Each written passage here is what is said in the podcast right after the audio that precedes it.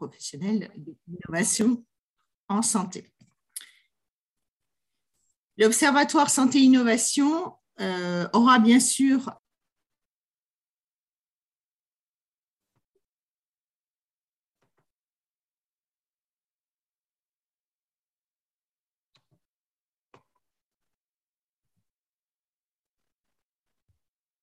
Un petit problème?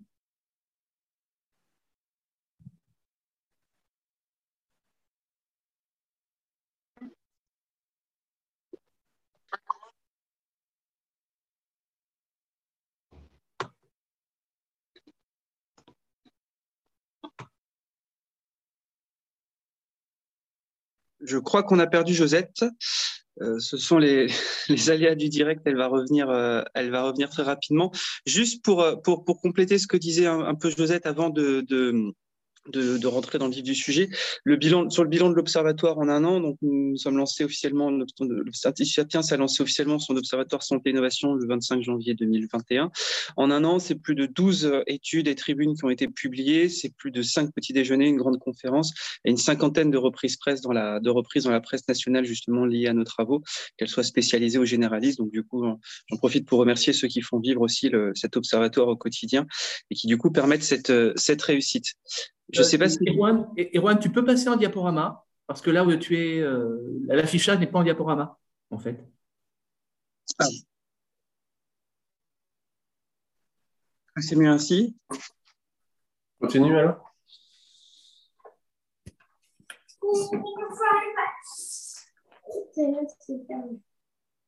Bon, du coup, je vous propose de passer aux propositions. Donc, je vais présenter directement nos intervenants. Dominique, tu peux passer à la, slide suivante.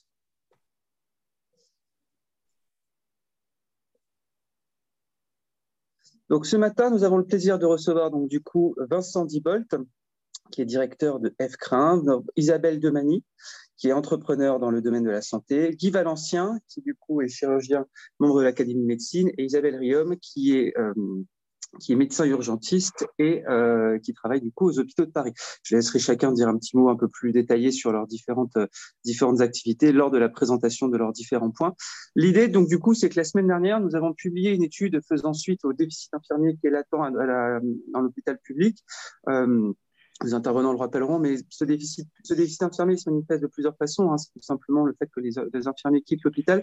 Nous avons voulu, en fait, tout simplement essayer d'aller au-delà du Ségur de la santé pour répondre aux problèmes qui touchent justement ce secteur-là de manière à la fois structurelle et à la fois, on va dire, un peu plus conjoncturelle. Donc, des, des propositions qui sont à développer pour les années qui viennent et des propositions à acter euh, tout de suite pour pouvoir justement faire en sorte de pouvoir résoudre ce déficit immédiatement. Dominique, suivante, s'il te plaît.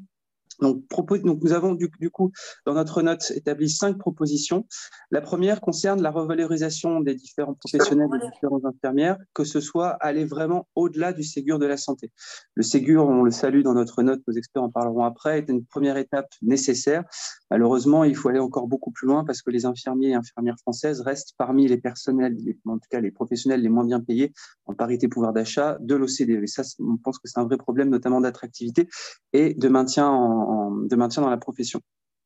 Proposition numéro 2, c'est d'opérer une montée en compétences euh, des différents personnels, des différentes, euh, des différents personnels, des différentes infirmiers et infirmières, en permettant notamment aux IDE, aux infirmières diplômées d'État, de passer en IPA, au statut d'IPA, infirmière en pratique avancée. Nos experts en parleront après, mais on pense que justement cette montée en compétences est essentielle pour permettre d'offrir des poursuites de carrière nécessaires et attractives aux différents personnels concernés. Proposition numéro 3, prendre soin de ceux qui soignent. Un point essentiel dans les différentes auditions que nous avons pu avoir. Dans la note qu'on vous présente ce matin, nous avons opéré pas mal de non, non seulement il y a du vécu, il y a, de, il, y a, il y a, du vécu, il y a du vu de tout ce qui se passe à l'hôpital, mais il y a aussi beaucoup d'auditions, beaucoup de ressentis avec des personnels directement concernés. On a vu qu'un des points qui revenait souvent est concerné effectivement le manque de management, le fait qu'il n'y ait pas forcément des procédés, des processus, on va dire, du privé qui soient efficaces et qui peuvent être mis justement dans l'hôpital public, et le manque de QVT, de qualité de vie au travail, avec des fois des établissements qui effectivement ne donnent plus envie de travailler, démotivent et tout simplement qui nuisent en fait à la à l'activité de soins parce que quelque part euh, ils impactent directement les conditions de vie des patients. Donc du coup il y a, cette cette dévalorisation là de cette fonction qui du coup déplaît aux différents personnels et qui du coup les pousse en fait à quitter l'hôpital. Quatrièmement, Quatrième proposition,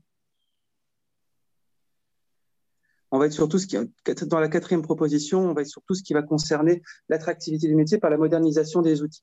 Euh, que ce soit donc du coup la rénovation du parc hospitalier qui accuse quand même une vétusté assez importante, ainsi que le, renforcement des technologies de santé qui peuvent permettre, notamment euh, en équipant les bons personnels et les personnels au bon endroit, de pouvoir justement opérer non seulement une médecine de qualité, mais aussi de proximité, et pour pouvoir non seulement augmenter la pratique euh, de la, de, du soin, mais aussi augmenter la proximité entre les différents personnels. Et enfin, le cinquième, euh, notre cinquième axe le cinquième axe de nos propositions, le cinquième axe justement de notre, de notre transformation que nous proposons aujourd'hui, c'est augmenter l'attractivité en revalorisant l'image sociétale de l'infirmier. L'image même de l'infirmier a été dévalorisée dans l'imaginaire dans l'imaginaire public. Il y a eu un peu de mieux justement à, à, travers la crise sanitaire, un mal pour un bien pourrait-on dire, mais on est encore loin justement de, de, il y a encore un gros, gros gap entre l'apport social de ces professions-là et l'image que la société s'en fait encore. Donc, du coup, à travers différentes propositions qui seront détaillées un peu plus tard, des différents exemples, hein, on peut, euh, sans caricaturer, on peut voir que des exemples qui ont pu marcher dans d'autres corporations, comme par exemple les métiers liés à la cuisine, les métiers liés à la bouche ou les métiers liés à la pratique dans le bâtiment, ont pu justement permettre d'améliorer l'image, un, un choc d'attractivité pour ces filières-là. Nous pensons qu'il est essentiel de faire la même chose justement pour le métier d'infirmier, non seulement pour montrer en quoi consiste ce métier d'un point de vue quotidien, mais aussi pour montrer l'apport qu'il peut y avoir. Qu'est-ce qui se cache derrière, des fois, bah, les conditions de travail qui sont un peu difficiles, mais montrer aussi l'apport positif de ces différents métiers. Donc, sans plus attendre, je donne la parole donc du coup à nos premiers experts qui vont du coup nous vous présenter notre, nos premiers volets non seulement de notre constat, mais aussi des propositions qu'on a pu avoir d'un point de vue plus opérationnel. Et donc, du coup, je propose à Guy Valencien et Isabelle Riom de pouvoir justement vous expliquer un petit peu d'où vient ce déficit infirmier vraiment dans ses racines et expliquer les conséquences qu'il peut avoir directement à l'hôpital. Guy, Isabelle, c'est à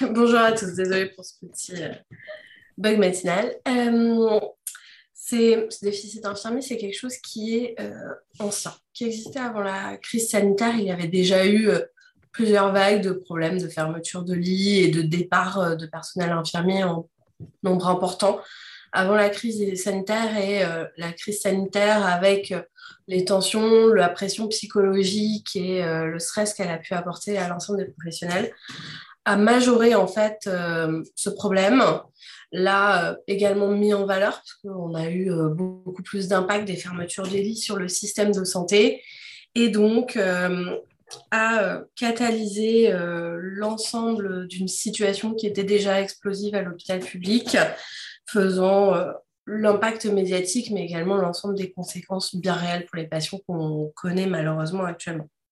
Ce phénomène était ancien, lié à plusieurs problèmes, déjà des changements sociétaux, malheureusement euh, la carrière linéaire que certains ont pu avoir dans les générations précédentes de commencer un métier à l'âge de 21 ans, parce que c'est l'âge à laquelle vous sortez d'un institut de formation en soins infirmiers, et de partir à la retraite en ayant eu le même métier, c'est quelque chose qui malheureusement n'existera plus ou peu dans les euh, nouvelles générations.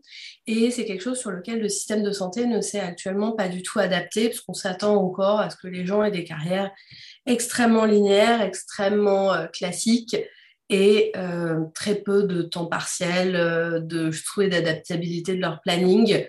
Et euh, donc une vraie difficulté euh, structurelle sur le fonctionnement de l'hôpital vis-à-vis des volontés des professionnels qui, euh, canalisés par la crise sanitaire, ont décidé de ne plus s'adapter à ce que l'hôpital leur demandait, d'où les nombreuses démissions qu'il a pu avoir.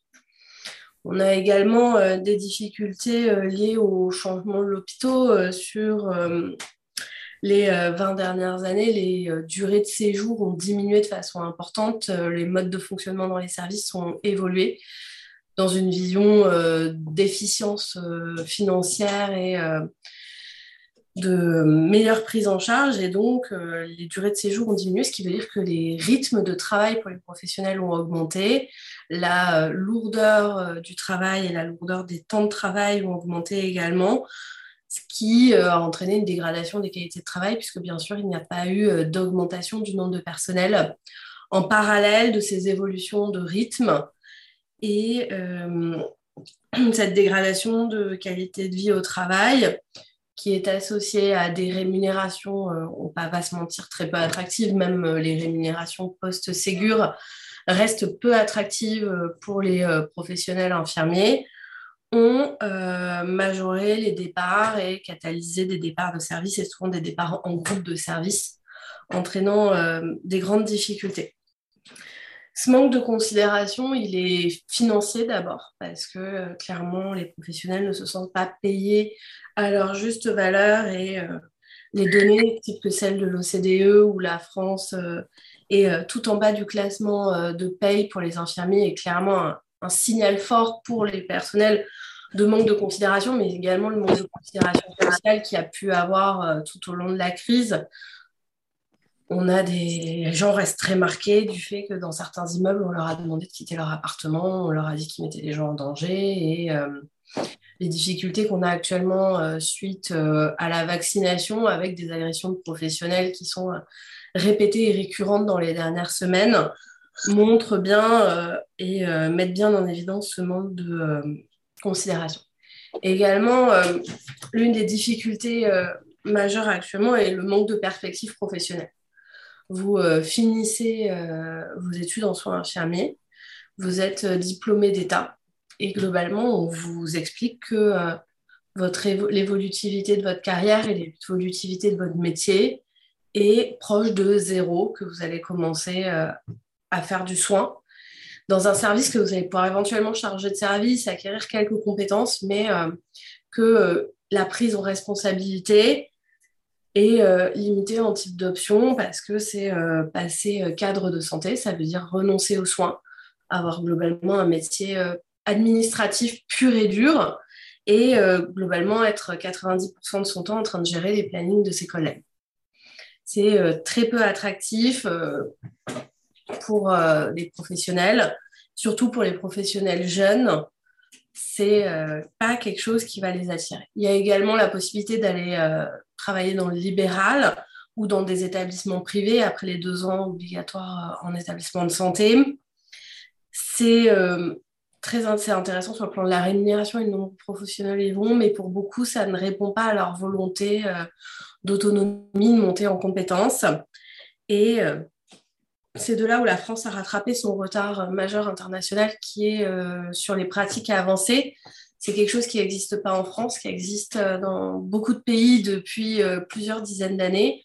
On avait beaucoup de retard sur ce sujet. Ça a été mis en place récemment avec une ouverture des premières formations de pratiques avancées il y a maintenant trois ans, qui ont permis de faire rentrer et sortir maintenant les premiers infirmiers de pratiques avancées qui travaillent dans les établissements. Donc, c'est des professionnels qui, après leurs études en soins infirmiers, ont eu euh, deux ans euh, de master avec euh, une montée en compétences leur permettant d'avoir une autonomie sur un certain nombre de sujets, en particulier la prise en charge de la maladie chronique, des patients d'Alizé, des patients d'oncologie et l'année prochaine, on aura bientôt des infirmiers en pratique avancée spécialisés en médecine d'urgence et euh, cette évolution était demandée, mais se heurte à euh, un, manque de reconnaissance et euh, un manque d'adaptation du système à l'arrivée de ces nouveaux professionnels, ce qui fait qu'on a encore beaucoup de travail à faire pour avoir une solution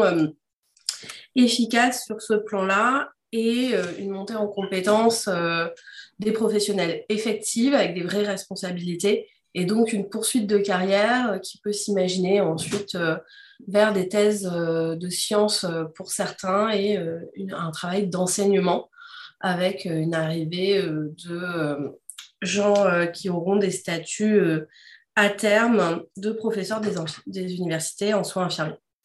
Et mais ça, c'est l'évolution future qu'on espère et qu'on propose, mais qui reste encore assez balbutiement. Un autre phénomène qui est majeur quand on parle de ce problème de déficit infirmier, c'est euh, les abandons au cours des études. En effet, euh, on forme beaucoup de professionnels, on en forme de plus en plus. Il y a eu des augmentations importantes euh, des capacités de formation dans les IFSI pour la rentrée.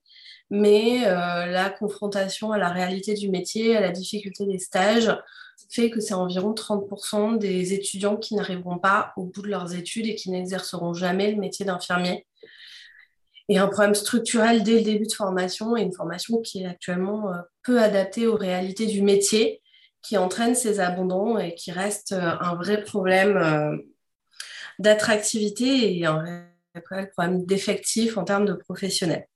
Je vais laisser la, parole à Guy pour vous parler des conséquences concrètes sur les établissements. Merci Isabelle. Euh, je rejoins tout à fait ce que tu as dit et on est très frappé de voir combien le, travail de l'infirmière à l'hôpital, on parlera aussi de l'infirmière en, libéral, mais de l'infirmière à l'hôpital est un travail haché où euh, en permanence le professionnel est complètement euh, occupé à des choses qu'elle n'a pas à faire. Un coup de fil de la biologie parce qu'il y a un retour d'examen, un coup de fil de la radiologie parce que le brancardier a oublié de, de descendre une partie du dossier, euh, euh, un malade euh, qui arrive pour s'installer le matin, ne, sachant pas où aller, l'après-midi, une famille qui demande quelque chose, bah, la pharmacie qui appelle parce qu'il y a un problème de, de, de, produits, de médicaments, enfin bref, ça n'arrête pas. L'infirmière est au téléphone en permanence toutes les cinq minutes alors qu'elle doit être occupée à des soins. Et donc, jamais n'a été repensé son véritable rôle de soignant, de soignante. Et je suis convaincu que euh, dans ce cadre-là, euh, nous devrions mettre en place des assistants infirmiers, des assistantes infirmières qui, au prix d'une formation de quelques semaines, de quelques mois seulement, pourraient assurer toutes ces, toutes ces petites tâches euh, pour dégager l'infirmière qui serait vraiment aux soins du malade dans une chambre pendant le temps qu'il le faut. Alors qu'aujourd'hui, elle court dans tous les sens. C'est un vrai problème. Alors, je sais bien que on va me dire c'est encore du coût, peut-être, mais entre la réduction du nombre de lits, en passant de 12 en moyenne à, à 10 lits, voire 8, et cette aide, sur, euh, euh, cette aide aux infirmières qui s'établirait sur une trentaine ou une quarantaine de lits, on pourrait déjà beaucoup mieux permettre euh, que le métier infirmier puisse se développer. Et quand je dis se développer, j'oublie et j'oubliais aussi le fait que les médecins passent à n'importe quelle heure. L'interne passe le matin tôt, puis ensuite c'est le chef de clinique. Allez, viens, viens, on va faire, on va voir les, malades. Et puis le, chirurgien qui a opéré passe vers midi en voyant aussi ses opérés. Enfin bref, on n'arrête pas de, d'entraîner une rupture de soins euh, toute la journée, notamment le matin, hein, mais toute la journée euh, pour ce qui est des infirmières. Et puis la nuit, lorsqu'elles sont en 3-8, elles ne voient personne. Personne. Hein. L'infirmière de 11 heures du soir à, 7 heures du matin, elle est seule, sauf quand il y a un accident et là, elle appelle l'interne. Donc on voit bien des ruptures et il est très, très clair qu'il faudra aller de plus en plus vers le travail en 12 heures euh, qui a ses contraintes, mais qui a aussi ses avantages et qu'il s'agisse d'abord euh, d'une transmission de moins. Donc, deux transmissions, le 3, c'est 33% de risque d'erreur en moins. Et deuxièmement, un, temps donné assez long à l'infirmière pour, assurer son, boulot, euh, sachant que quand elles saute par ces systèmes de 12 heures, elles ont deux jours de repos ensuite, puis trois jours de travail, et puis trois jours de repos et deux jours de travail, ce qui permet de faire autre chose, si c'est de se reposer. Donc on voit qu'il faut transformer le métier et comme l'a dit très bien Isabelle aussi, il faut transformer la formation qui, est ridicule, complètement désadaptée. Aujourd'hui, je suis désolé de le dire pour les IFSI, mais c'est comme ça pour la plupart. Euh, en plus, ces écoles sont beaucoup trop nombreuses et petites, et on devrait avoir une restructuration de l'offre infirmière. troisièmement, il faudra bien sûr se pencher sur la restructuration hospitalière. Nous avons trop d'établissements qui font la même chose, petits, moyens ou grands, exactement la même chose avec des disparités de résultats que je commence à analyser euh, par une étude que je fais avec la CNAM en utilisant les données du PMSI et du CIRAM qui sont assez inquiétantes. Donc il va d'urgence, il faudra reconsidérer non pas la fermeture des hôpitaux, mais leur retransformation dans d'autres euh, types de structures, notamment soins de suite et de, réhabilitation, euh, d'accueil des personnes âgées, de maisons de santé, plutôt que de faire des, service de chirurgie tous les, tous les 30 km en France. Ça n'a plus de sens. On est en train de dégrader la qualité des soins parce qu'on ne veut pas politiquement se poser la question véritable de que fait-on des murs? Et les murs, il faut les utiliser à d'autres choses dans un certain nombre d'hôpitaux qui n'ont pas la capacité euh, et, la qualité suffisante pour assurer, par exemple, de la chirurgie aiguë. Donc voilà, voilà tout ce qui se passe. Et en ville, on sait que les infirmières ont aussi beaucoup de, de difficultés à travailler, elles sont peut-être mieux, elles assurent mieux les soins finalement quand même que à l'hôpital, en ce sens qu'elles sont vraiment à leur tâche lorsqu'elles sont en, visite en permanence. Et elles ont ce, gros avantage par rapport aux médecins euh, c'est de, connaître l'environnement des malades, puisqu'elles peuvent passer deux, trois, quatre fois par jour, voire plus s'il le faut, pour suivre quelqu'un. Et sachant très bien où il habite dans l'appartement, la maison, les voir au travail s'il le faut, dans l'administration, l'entreprise, à l'école, sur le stade, bref. Et, là, on a un véritable métier complet de prise en charge holistique euh, du patient euh, qui est capable de surer l'infirmière, alors que le médecin, lui, ne se déplace plus et ne voit que des malades en consultation dans son cabinet. Donc, on a bien dans ce sens-là, encore à repenser la totalité euh, du métier en demandant aux infirmiers et infirmières ce qu'ils souhaitent et, en leur permettant une autonomie supplémentaire.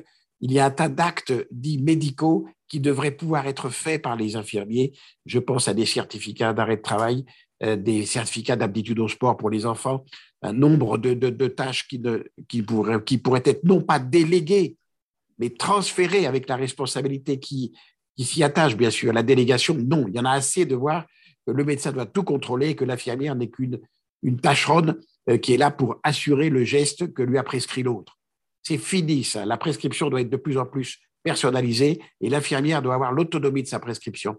Et dans ce sens-là, je souhaiterais que euh, puisse exister en France des infirmières de première, ligne, de première ligne parmi les, fameuses IPA qui soient des infirmières. On ne devrait plus, je dirais, aujourd'hui, rentrer dans le système de soins sans passer par l'infirmier ou l'infirmière. Première étape, de permettre de savoir ce qui se passe, qui je suis, comment je vis, euh, quel est mon métier, quelles sont mes pathologies, bref, de constituer déjà le dossier, ce que nous avions fait dans le service il y a, il y a près de 15 ans maintenant, lorsque Xavier Bertrand était ministre de la Santé, nous avions eu l'autorisation de créer des infirmières en pathologie de la prostate qui faisaient tout l'examen clinique le toucher rectal y compris, l'échographie abdominale, les, prélèvements de sang. Tout le dossier était construit entre, par l'infirmier avec le malade. Et quand nous voyions la personne, il y euh, le malade avait déjà travaillé ce que j'appelle sa maladie.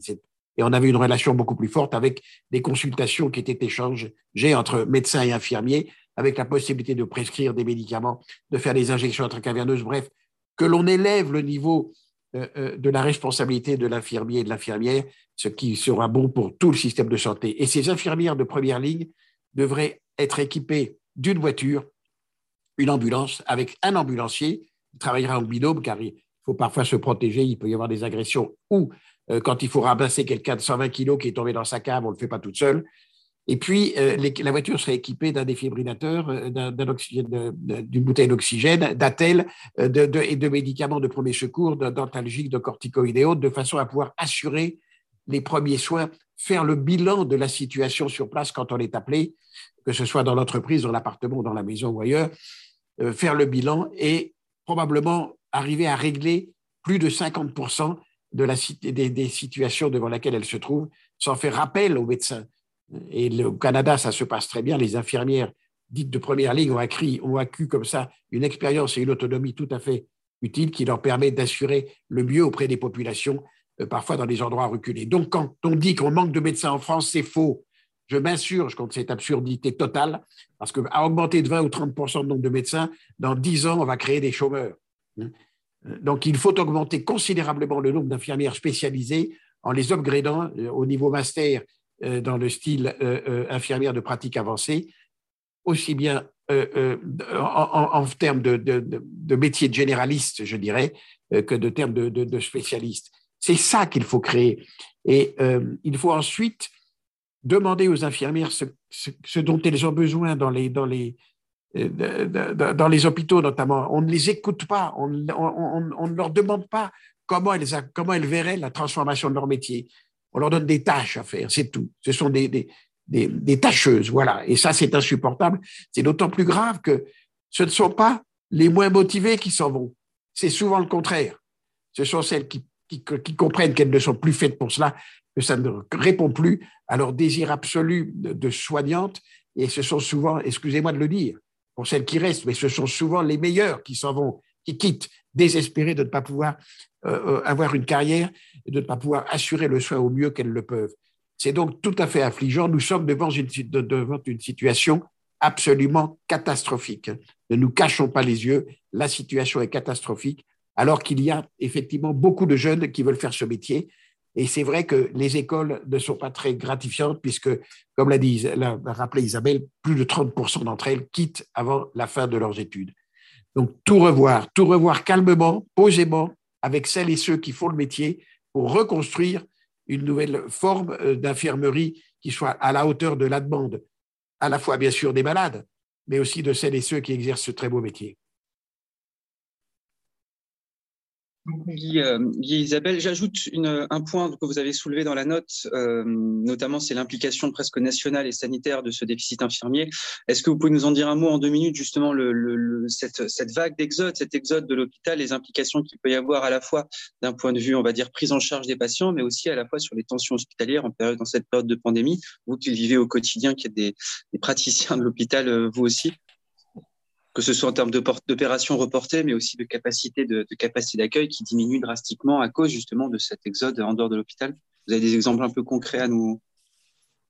Isabelle Oui, oui, bah, ça a été, euh, les chiffres ont été très médiatisés les dernières semaines, avec en particulier ce chiffre de 20% de lits fermés dans les établissements de santé euh, publics, un chiffre qui a été euh, largement repris qui serait potentiellement un petit peu sous-estimé. On serait plus euh, de l'ordre de 15%, mais 15% de lits fermés, c'est euh, majeur dans la, situation de la crise sanitaire actuelle, surtout avec des vagues euh, de prise en charge nécessaires sur les patients en, termes de soins de salle. C'est de l'ordre de 10-15% de postes vacants dans certains blocs opératoires. Ça veut dire des taux de fonctionnement des blocs 20% euh, des blocs euh, opératoires fermés euh, dans certains établissements.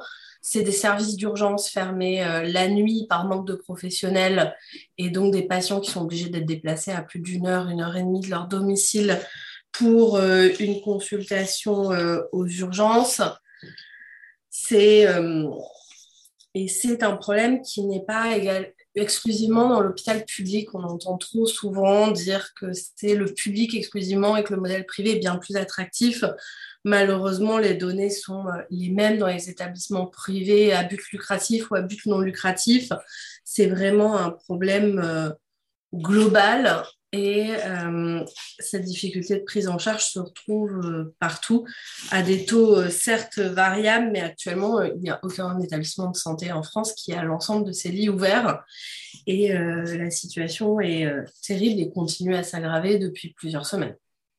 Et en plus, le, problème, c'est que au fur et à mesure des départs, celles qui restent ont une charge de plus en plus complexe à assurer, elles se découpent d'autant. Donc, c'est une machine à perdre. Et comme l'a dit Isabelle aussi, c'est vrai que dans le privé, moi je le vois bien, euh, même dans le privé à but non lucratif, le déficit est, identique à celui euh, euh, de l'hôpital.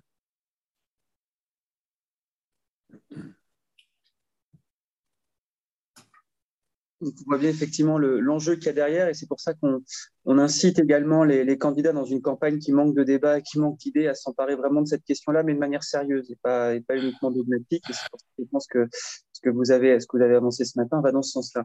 On passe à la deuxième partie de, merci beaucoup Isabelle. Euh, on passe à la deuxième partie du coup de, ce petit déjeuner. Donc on, on va aborder un peu plus les causes structurelle, hein, qu'elle concerne à la fois le management, mais aussi l'environnement de travail qui est aussi important, euh, aussi important que la valorisation du métier en, tant que tel. Donc, du coup, je passe la parole à Isabella Demani. Donc, Isabella, donc, du coup, tu es, euh, je te présente un peu plus loin, tu es CEO Inspiring Future. Et tu es surtout euh, essayiste. Hein. tu, as, notamment écrit euh, Emma, naissance d'une bio citoyenne, dans lequel tu, décris un petit peu le futur de la santé. Je passe également la parole à Vincent Dibold. Vincent Dibold, tu es, directeur de FCRIN, donc c'est une infrastructure de recherche clinique. Et tu as aussi une petite expérience en pilotage d'établissements euh, hospitaliers et de cliniques. Et donc, du coup, je vous laisse la parole pour ce deuxième bloc de constats et propositions. Merci beaucoup, Erwan, et puis euh, surtout merci euh, Isabelle et Guy pour ces euh, témoignages forts. Effectivement, une fois qu'on a entendu tout ça, la, question de prendre soin de ceux qui prennent soin de nous est, vraiment fondamentale. le premier aspect est le bien-être des soignants. Alors juste peut-être quelques éléments et des chiffres aussi pour bien comprendre. On l'a cité dans le rapport, l'étude CHAM de 2021, avec quelques chiffres qui sont vraiment marquants. 35% des professionnels du secteur sanitaire et médico-social interrogés se déclarent découragés en débutant une journée de travail, 34% stressés, 33% épuisés. C'est des mots qui sont assez forts euh, dans un contexte de soins. Deux tiers des infirmiers déclarent aussi que leurs conditions de travail se sont détériorées largement depuis le début de la crise et d'autres enquêtes qui ont été effectuées dans des contextes hospitaliers ont montré que 60% des infirmiers et aides-soignants et plus de 50% des médecins interrogés déclarent aussi euh, de forts éléments d'insatisfaction sur, par exemple, l'ergonomie et les espaces de travail, qui sont des éléments importants quand on parle de, bien-être au travail. Euh, dans le cadre aussi de, ce projet, de, on va dire de ce retour d'expérience, on a des témoignages qui sont assez forts euh, d'infirmiers et, qui sont relatés. Euh, notamment par exemple le bip sonore euh, qui sonne constamment dans des périodes de tension où l'infirmier ou l'infirmière ne sait pas si c'est des urgences ou non. Donc ça, c'est au, quotidien. Euh, du matériel informatique qui peut être vétuste, qui peut être en panne dans des situations, on va dire, d'urgence.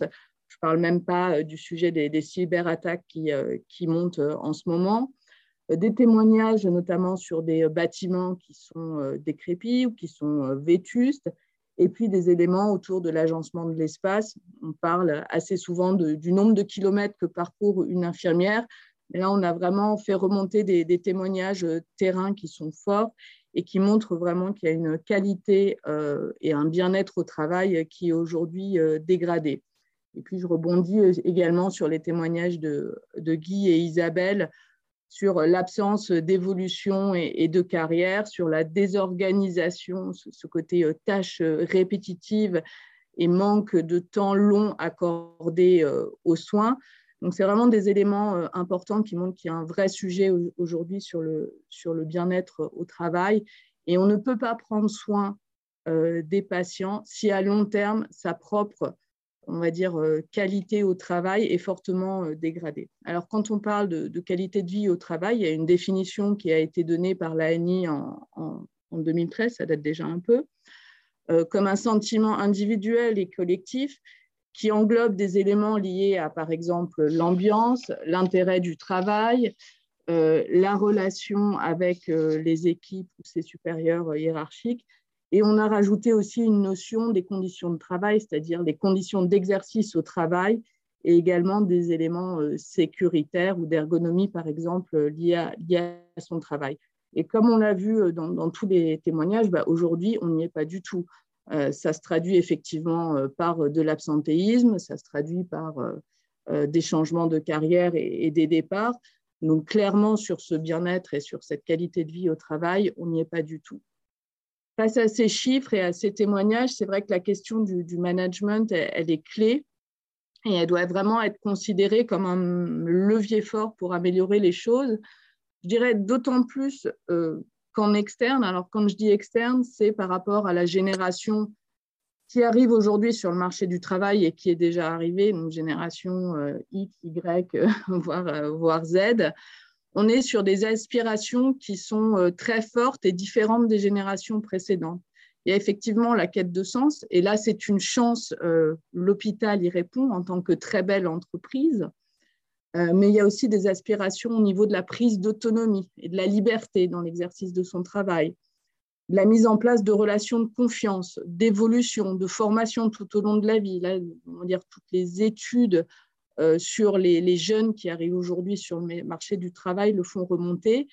Et puis aussi la qualité de vie et finalement euh, l'aménagement de l'espace sont des points qui sont euh, des éléments de décision dans, le choix d'une carrière ou en tout cas dans, le choix de rester à un endroit ou un autre. Donc on voit bien que le, que le management, avec ses différents leviers, c'est-à-dire les possibilités d'évolution, la qualité du dialogue au sein de l'hôpital, euh, la qualité aussi du management avec ses collègues, mais aussi avec ses supérieurs hiérarchiques, sont aujourd'hui des clés assez importantes pour améliorer, euh, on va dire, la présence et, la fidélisation des, infirmiers dans, les hôpitaux. Donc, en, termes de recommandations pour prendre soin, qui prennent soin de nous, euh, un des premiers éléments assez forts, c'est de sortir, et Guy l'a mentionné, de cette relation uniquement verticale. Donc il y a vraiment ce besoin de redonner de l'autonomie, de redonner de la responsabilité dans un contexte qui est aujourd'hui fortement hiérarchique et il faut en sortir progressivement sur un certain nombre de, tâches. Donc ça, c'est vraiment un des premiers éléments importants. Le deuxième, si j'ai parlé des aspirations effectivement et des tendances du marché de travail, c'est d'investir fortement pour tous les personnels encadrants et le management de l'hôpital sur la formation, sur les méthodes aujourd'hui et les outils qui existent pour manager une équipe et pour manager, on va dire, les, les infirmiers c'est vraiment un point, euh, fondamental. Euh, Vincent vous parlera tout à l'heure de la valorisation en, externe du métier d'infirmier. Euh, pour nous aussi, une des premières étapes, c'est de valoriser en interne, par son supérieur hiérarchique, par la direction de l'hôpital, le métier même d'infirmier. Donc, c'est vraiment un, élément important. Et enfin, si on veut améliorer ce bien-être au travail qui est aujourd'hui fortement dégradé, il faut investir la question du lieu de travail. Euh, il y a plusieurs initiatives qui ont eu lieu ces dernières années, notamment à la PHP. On a beaucoup parlé de, la bulle de, Cochin, qui sont des espaces euh, de détente ou de décompression.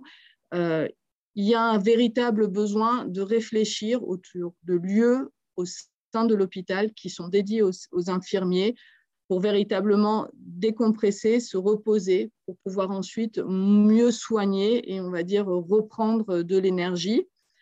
On propose aussi euh, euh, de mettre en place des living labs, dans beaucoup de cas sans doute éphémères, qui pour nous répondent à deux objectifs. Le premier, c'est un objectif d'écoute. Euh, c'est faire remonter la parole des infirmiers en termes de besoins, ça peut être des sujets très opérationnels, par exemple euh, sur euh, l'ergonomie, des problématiques de levage, des problématiques de déplacement, mais aussi sur des idées de, on va dire, d'aménagement de l'espace de travail. C'est aussi une des premières briques de management que d'écouter et d'entendre aussi des potentielles solutions qui viendraient de, de, ceux, on va dire, qui exercent au quotidien et à plus long terme, effectivement, euh, poser sur la table cette question de l'aménagement euh, de l'hôpital avec des plans d'investissement qui doivent aller au-delà du Ségur de la santé. Euh, et, je, laisserai la parole à, Vincent pour approfondir ce sujet. Merci beaucoup, Isabella. juste pour prolonger les propos, je voulais vous faire un petit retour de témoignage? On remonte 20 ans en arrière mise en place des 35 heures. J'étais alors euh, au CHU de Montpellier.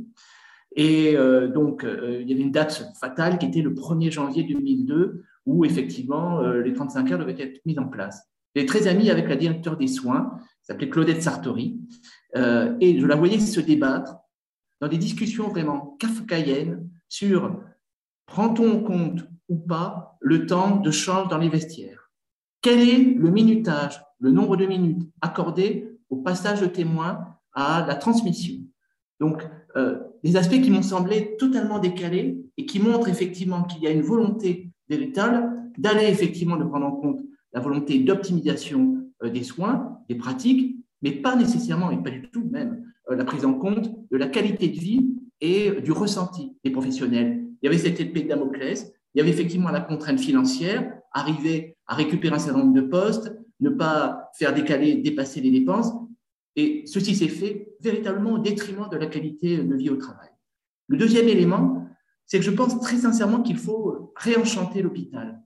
L'hôpital en soi, c'est un lieu merveilleux quand même. C'est un lieu où on soigne, où on peut espérer, en rentrant malade, pouvoir sortir euh, a priori euh, sur ses deux pieds, ou, si l'on doit mourir, effectivement le faire dans les moins mauvaises conditions euh, de souffrance. Donc c'est un lieu merveilleux. Aujourd'hui, on s'aperçoit que même dans la représentation sociale, il y a presque un aspect euh, euh, carcéral, tripalium, vous savez, l'aspect de, contrainte, qui à, mon, sens devient euh, totalement décalé par rapport à la mission initiale et qui tient à, un certain nombre de, décalages et d'absence de, prise en compte de la qualité de vie au travail. Donc pour nous, à l'issue de cette réflexion, à l'issue des auditions qu'on a pu faire, à l'issue des échanges qu'on a pu avoir, il y a trois points qui me semblent importants.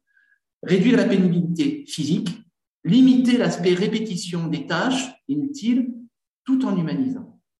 Euh, Isabella euh, en, a parlé. Il y a un certain nombre d'éléments dans la réduction de la pénibilité physique qui doivent être, pris en compte. Est-ce qu'aujourd'hui, euh, à l'époque où nous vivons, un, un, infirmier doit-il se contenter de thermomètres buccaux alors qu'il existe des thermomètres à infrarouge?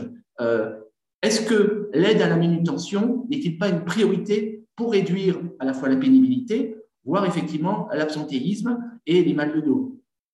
quelle est la prise en compte dans la rénovation hospitalière? Aujourd'hui, le plus grand chantier hospitalier, c'est la rénovation au CHU de Nantes. Il y a un certain nombre de prises en compte dans l'aménagement des locaux, mais ceci doit vraiment, véritablement être pris en compte.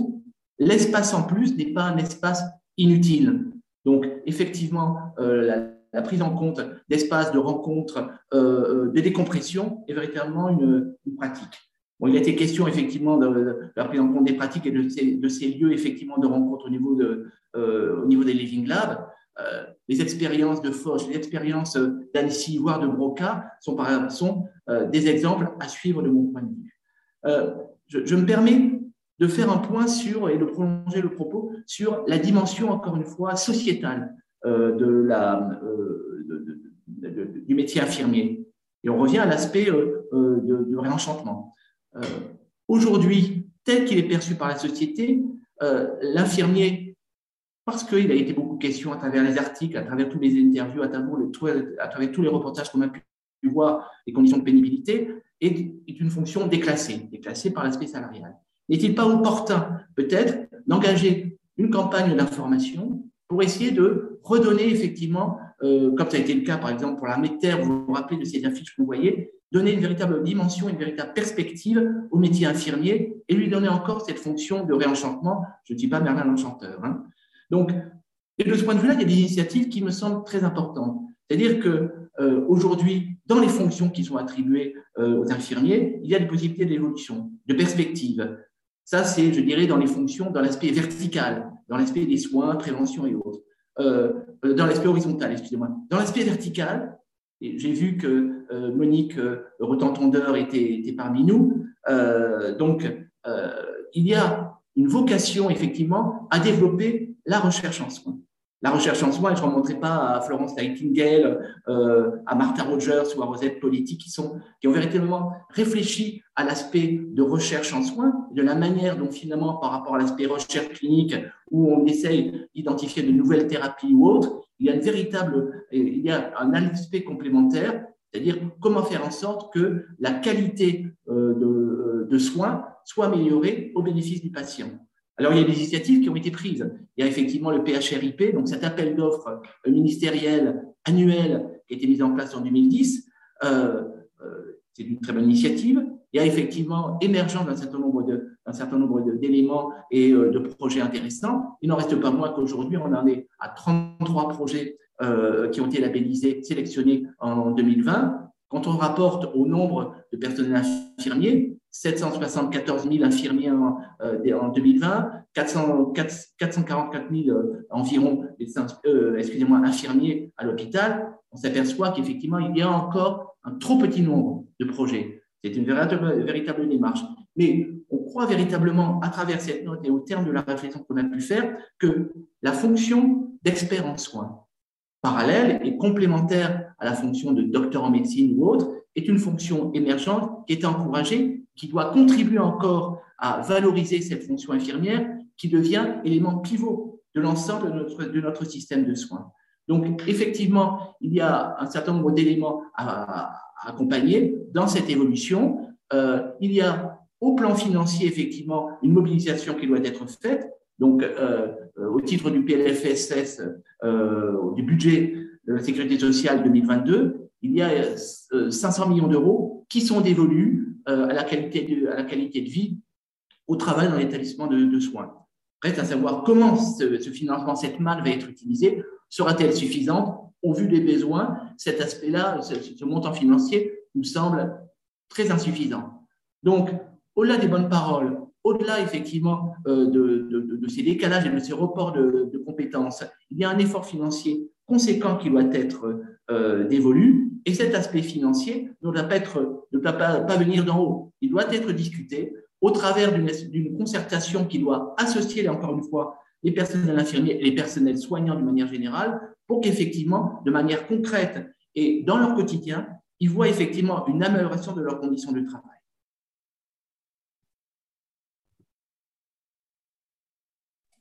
Merci beaucoup, euh, Vincent, pour euh, conclure euh, donc tous ces témoignages recommandations et propositions. Je vais m'exercer à une petite conclusion. Finalement, s'il fallait résumer en deux mots ce que l'on vient de dire, ce serait reconnaître et valoriser. Et pour cela, poursuivre l'effort de revalorisation salariale entamé par le Ségur euh, c'est un début, mais, absolument pas une fin.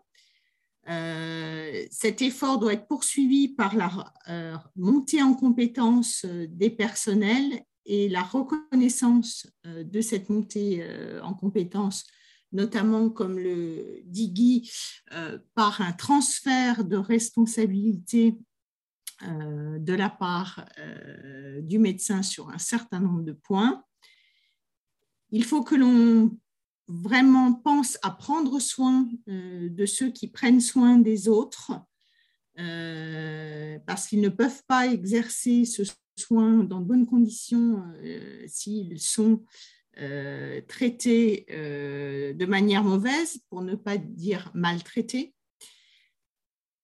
Renforcer aussi cette attractivité des métiers par une par des conditions de travail euh, décentes, voire agréables.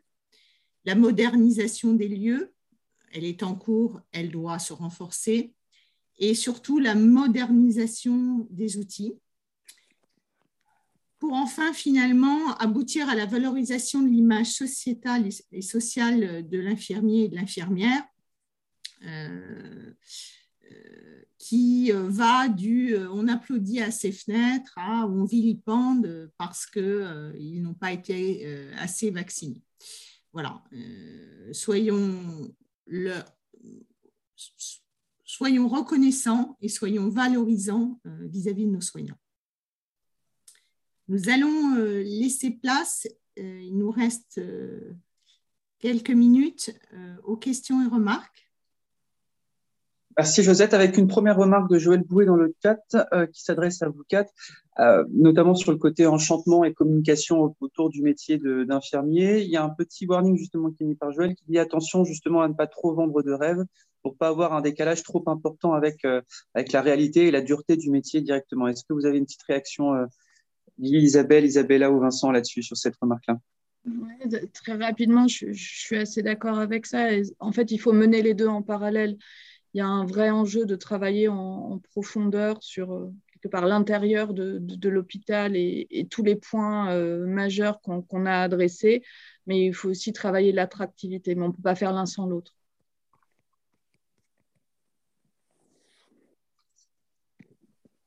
Est-ce qu'il y a d'autres remarques ou questions où nos intervenants ont été extrêmement euh, complets pour avoir répondu par avance à toutes vos interrogations?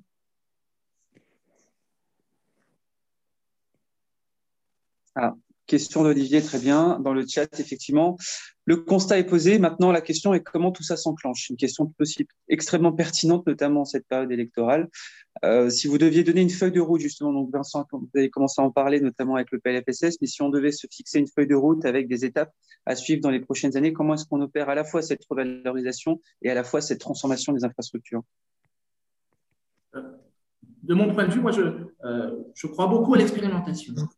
C'est-à-dire que euh, rêve toujours du grand soir, euh, où les choses vont s'enclencher euh, d'un seul coup et le lendemain sera merveilleux.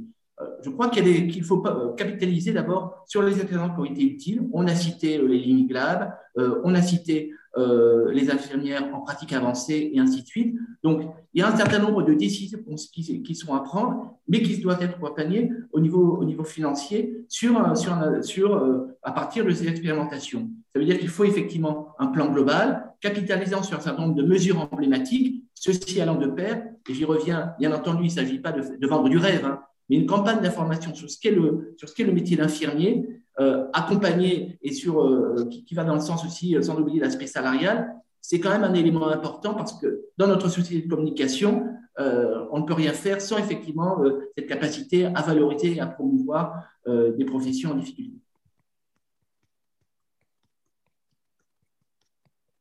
Autre question qui permet de compléter un petit peu la deux questions qui permettent de compléter un petit peu la première. Euh, est-ce que dans les donc question de Joël Boué, est-ce que dans les pays où il y a une revalorisation du métier via les IPA, est-ce que ça a réellement impacté l'attractivité totale du métier? Parce qu'elle a cru comprendre que le problème était le même dans tous les pays occidentaux. Et ensuite, on a une autre question euh, de Stéphane Sapré qui dit quelle autonomie a aujourd'hui l'hôpital pour expérimenter en, supposant qu'il y ait un budget? Quelles sont les marges de manœuvre euh, de l'hôpital là-dessus?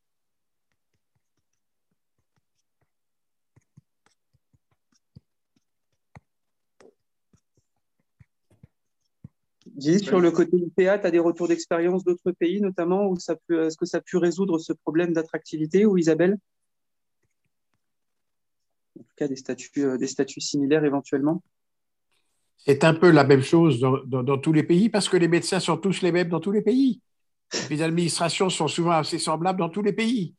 Et moi, je suis de ceux qui pensent qu'on n'arrivera pas par petites touches. Et j'ai souvenir, dans les années 80, euh, l'administration des vétérans, qui s'occupe donc euh, sur le plan médical, notamment de tous les anciens combattants et de leurs familles, ce qui représentait à l'époque 25 millions de personnes, hein, énorme, euh, était en déshérence totale. Et au point que certains politiciens voulaient privatiser la structure. Et Clinton a dit non. Et qu'est-ce qu'ils ont fait? Simplement, en 48 heures, ils ont résolu la solution. C'est-à-dire qu'ils ont réuni 400 personnes, tout ce qui comptait, que ce soit les syndicats, euh, on dirait en France euh, les syndicats infirmiers, les syndicats médicaux, on mettrait l'ACNAM, on mettrait la DGOS, on mettrait les directeurs d'hôpitaux, les directeurs de CHU, on mettrait des médecins. Bref, tout le monde dans un hôtel avec quatre questions qui étaient posées. Le matin, on discutait, l'après-midi, on votait et le soir, on revotait encore. En deux jours et demi, ils ont sorti la fumée blanche et transformé totalement l'administration des vétérans. On peut les faire, au prix de ce type d'organisation. Il faut quitter les lieux de pouvoir, ne pas se retrouver au ministère tous les trois mois pour des réunions à ne plus finir avec des PowerPoint insupportables et du blabla à la journée. On se met dans un hôtel au bord de la mer, hein, on met tout le monde et en deux jours c'est fini, on signe. C'est le seul moyen d'arriver à transformer le système. Sinon, il faudra des années pour ne pas y arriver finalement.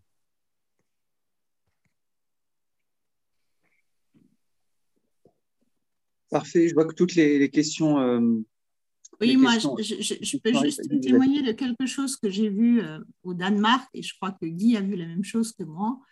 Euh, des hôpitaux qui ont été reconstruits. le Danemark a eu une politique, on va dire, courageuse et assez singulière. C'est qu'à un beau moment de son histoire, elle a dit c'est plus possible. On va en fait euh, reconstruire des hôpitaux modernes, complètement nouveaux, euh, euh, et, inscrire ces hôpitaux aussi en étroite osmose avec ce qu'on appellerait en France la médecine de ville. ce sont les, municipalités, on dirait peut-être en France les cantons ou les communautés de communes qui ont pris en charge à la fois la modernisation de leurs hôpitaux, en les, en les, reconstruisant complètement.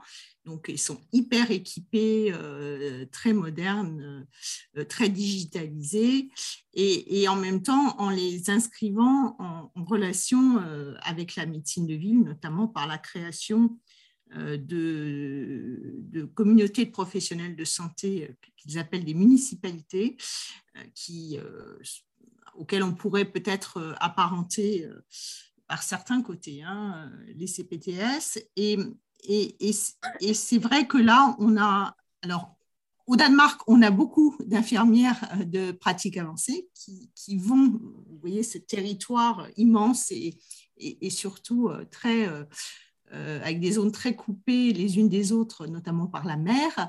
Et, en fait, ces, ces infirmières, elles, elles, se déplacent avec des mallettes, avec une connexion euh, où elles peuvent référer à des médecins, mais elles ne le font pas euh, systématiquement et, elles vont voir les gens, hein, elles vont vers, notamment les gens âgés, euh, éloignés, et, elles prennent un certain nombre de mesures, elles prennent un certain nombre de décisions de soins, elles font un certain nombre de prescriptions euh, voilà, et ben, je, les ai vus alors de, loin, hein, mais euh, ça a l'air plutôt de gens satisfaits de ce qu'ils font au quotidien en, pleine responsabilité.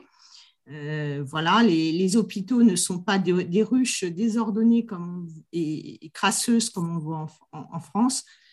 Je, je, crois que j'ai jamais vu si peu de gens et de gens si calmes dans un service d'urgence. Merci Josette. On a, on a encore plein de témoignages et de questions qui nous, qui nous, qui nous tombent, euh, tombent dessus, notamment effectivement sur le côté revalorisation euh, des infirmières. Il y a aussi la question, la question du Ségur. Quel rôle pour le Ségur justement à l'avenir? Est-ce que c'est le Ségur qui doit être prolongé pour pouvoir euh, amener ces différents changements-là? Ou est-ce qu'il faut quelque chose de beaucoup plus impératif et directif comme tu le, présentais Guy avant? Il y a aussi rapidement, aller en une minute, Isabelle, je sais que c'est un sujet que, que, que, tu as, que tu as à cœur ou que tu as vu de près. Sur la question des IFSI, on, estime effectivement qu'il y a 18% d'inscrits en moins dans les IFSI. Est-ce que c'est dû du coup à une modalité euh, de concours qui aurait changé, une modalité euh, d'inscription qui aurait changé, ou vraiment là aussi déjà un déficit qui commence en amont de la formation? Le problème euh, d'abandon de postes en IFSI et de non-présentation en première année existait en fait déjà à l'époque du concours. La modalité en fait a juste, avant c'était un concours qui nécessitait une préparation avec des oraux, le système actuel est passé sur Parcoursup, sur les notes euh, du lycée. Globalement, pas énormément de changements sur, euh, en tout cas, les origines euh, socio-économiques des inscrits, donc pas tellement de différence. Mais par contre, des gens qui ne se présentent pas en début de première année parce qu'ils ont candidaté à, plusieurs formations, et ça, c'est un des écueils de Parcoursup, on ne peut pas on ne peut pas se mentir, mais par contre, en fin d'études, on arrive globalement au même nombre de personnes arrivant au bout de leurs IFSI. Ça ne change pas que euh, la première année est exclusivement euh, théorique, basée sur des notions qui sont euh, clairement dans notre temps et une formation qui est faite pour une vision du soin infirmier qu'on ne veut plus, c'est-à-dire qu'on on leur apprend des protocoles, une vision extrêmement protocolisé sans aucune autonomie et pas du tout une vision d'une réflexion euh, scientifique, d'une réflexion de prise en charge globale du patient. On leur apprend euh, des axes à rester dans le carcan de leur décret de compétences et euh, qu'ils ne doivent surtout pas aller plus loin. Et vraiment une formation qui n'est plus du tout adaptée à la fois à la réalité de terrain du soin actuellement et surtout au système de santé qu'on veut pour demain avec des professionnels qui ont euh, tous euh, des compétences et qui peuvent euh, évoluer ensemble dans un système de santé valorisant tout un chacun et pas juste sur un, une vision du médecin totipotent qui a le pouvoir Personnellement, mes infirmiers me sauvent 15 euh, fois par jour et euh, ont plein de compétences que moi je n'ai pas et que je ne souhaite pas avoir. Et euh, je trouve qu'on les enferme trop dans une prescription et on leur on bride toute autonomie qu'elles pourraient avoir, ce qui n'est pas sain pour le système actuellement. Parfait, merci. Euh, vous connaissez la promesse initiale des Cafés Sapiens, c'est de vous libérer à 9h. Il est 9h euh, passé d'une minute. un grand merci, un immense merci aux intervenants. Merci à Josette pour euh, ces travaux l'Observatoire. Merci à tous pour votre, attention et puis vos différentes questions tout aussi pertinentes. Je vous souhaite une excellente journée et à très bientôt pour un nouveau débat. Au revoir. Merci beaucoup. Au revoir, bonne journée.